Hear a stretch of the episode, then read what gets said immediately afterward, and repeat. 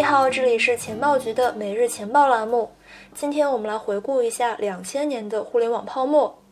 以及当年的泡沫将会为我们如今的 Web 三见证者带来一些什么样的启示呢？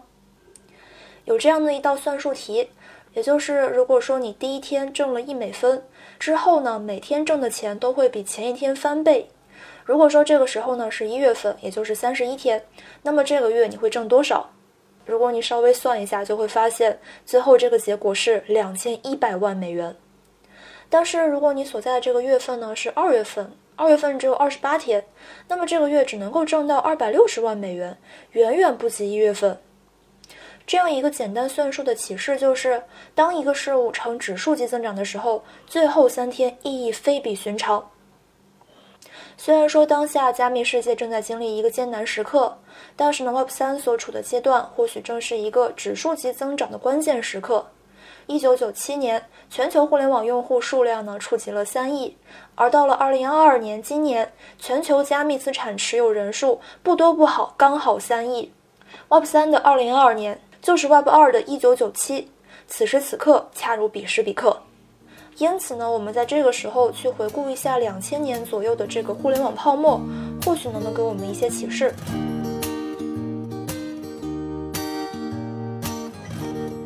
首先呢，第一个部分，我们先来介绍一下互联网女王的投资哲学。对于 Web 三来说，Web 二就像是一面镜子，身处 Web 三浪潮中的我们呢，时不时的朝 Web 二看几眼，不至于会迷失方向，甚至呢可能会有一些启示。回顾两千年的这个互联网泡沫，从一九九零年开始呢，接入互联网的个人计算机数量直线飙涨，从三十一万台增加到了两千年的四千三百二十三万台，十年之间增加了一百三十多倍，年复合增长超过百分之六十，这也就是为互联网泡沫提供了一个温床。一九九零年，互联网公司扎堆的这个纳斯达克股票市值只有纽交所的百分之十一。而到了九九年十二月份，纳斯达克股票市值已经涨到了纽交所的百分之八十。两千年三月份，纳斯达克暴涨到了五千零四十八点六二最高点。两千年四月，微软呢被判反垄断案败诉，面临着一个拆分的风险。消息一出，纳斯达克指数创下了三百四十九点的单日最大跌幅，互联网泡沫正式破裂。在互联网泡沫快速的形成过程之中呢，被誉为互联网女王的 Mary Maker，她的表现呢非常值得关注。一九九五年，在互联网泡沫正以指数速度进行时，分析师 Mary Maker 靠着他对整一个互联网的敏锐观察，参与了对网景浏览器 Netscape 的 IPO，并且发布了一篇长达三百页的覆盖报告，对 Netscape 的里里外外分析了个底儿朝天。在互联网还没有普及的九十年代，这可以说是石破天惊的。这份报告呢，成为了互联网投资人人手一本的互联网投资教科书。站在二十七年后的二零二二年，Mary Maker 之所以强烈看好 Netscape，他的投资逻辑呢，目前来看，无非就是 Netscape 是互联网的入口，未来呢，必然会产生一个非常丰厚的广告费用。是的，就是这么简单。Netscape 呢，在九四年创立，并且呢，在九五年的时候纳斯达克上市，是当时美国搜索界的扛把子。但是呢，因为经营不善，迅速被微软和谷歌给反杀，并且在零三年退市。值得一提的是，Netscape 的创始人之一创办了加密领域最为知名的投资机构 ALZ。回到 Mary Maker 对 Netscape 盈利模式的精准拿捏，现在来看呢，这就是当下 Twitter 以及 Facebook、YouTube，甚至是阿里的盈利逻辑。但是呢，这无疑是一种站在上帝视角来看问题。如果说回到当年，很少有人能够如此精确的去归纳互联网商业模式。站在当下，站在 Web 三发展的关键时间，我们也未必能够用如此简洁的逻辑去描述 Web 三的杀手级应用应该是什么样子的。那么我们来做一些预言，姑且当做是一种抛砖引玉。Web 二时代的搜索引擎很可能呢会对应着 Web 三的公链，而社交和游戏这两个在 Web 二时代产生着很大现金流的领域呢，在 Web 三里一个地址就能搞定。地址之上的交易轨迹就是用户的身份证明，而地址呢又全部都是基于公链。Twitter 还有 Facebook、YouTube 那一套通过注册账号出卖信息换取使用权的玩法，可能就玩不转了。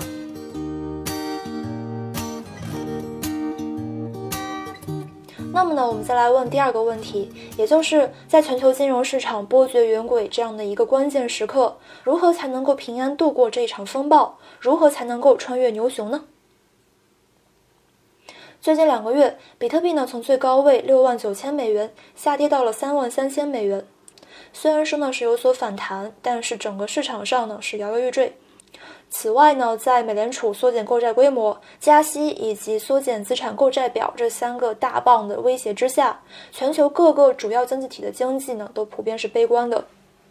市值近万亿的 Facebook，在二月初的时候呢，一天之内股价下跌百分之二十三。PayPal 二零二一年年中至今，股价呢从三百一十美元下跌到了一百美元，这绝不是一个简单的回调而已。整一个市场似乎进入了至暗时刻。显然，这个时候呢不应该悲观。用巴菲特的话来讲，就是别人贪婪时我恐惧，别人恐惧时我贪婪。而在最近，巴菲特的伯克希尔哈萨韦公司向对加密资产友好的拉丁美洲最大的数字银行进行了十亿美元投资。这样的一笔投资是不是冲着加密行业来的？这不重要，重要的是巴菲特总能够在重要时刻做出正确选择。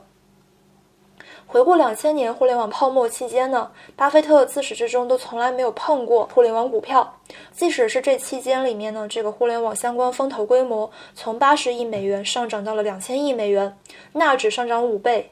在随后的两千年三月份到零一年年底的互联网泡沫破裂过程之中呢，纳指下跌超过百分之七十，亚马逊股价下跌超过百分之九十五，而巴菲特毫发无损，依然是那个喝着可乐的快乐老头。如果说你觉得自己在某些事情上比这位老先生还要聪明，那很可能就要离倒霉不远了。巴菲特的气定神闲，似乎呢是在向世人展示，不要盲从，做自己的权威。回顾上一轮牛市，权威翻车的反面案例也不少，孙正义呢就是一个典型代表。二零一七年十二月份，在上一个牛市周期末尾，软银掌舵人孙正义在比特币两万美元的历史高位买进了价值数亿美元的比特币。此后呢，在二零一八年的时候清仓，亏损达一点三亿美元。在 Web 三世界，传统互联网的大咖也会看走眼。如果说你不是对冲基金那样通过集体决策，而是孤家寡人，很有可能呢会在各种恐惧中放弃，在迷茫中乱投医。越是这样的情况，越是要谨慎行事，否则呢，很有可能会翻车。在行业发展困难时期，需要巴菲特那样气定神闲，也需要像 Mary Maker 那样的睿智和敏捷。通过不断的研究，抓住问题本质，弄清楚什么是决定未来 Web 三的一个关键因素，切勿盲从权威，因为没有人能够去左右你的思想深度。那么节目的最后呢，我们还是来讨论一个问题。二十七年前，Mary Maker 对 Netscape 的盈利模式进行了一个非常精准的一个呃逻辑的归纳。那么现在，你认为 Web 三未来的盈利模式应该是什么样子呢？希望你在评论区和我们讨论。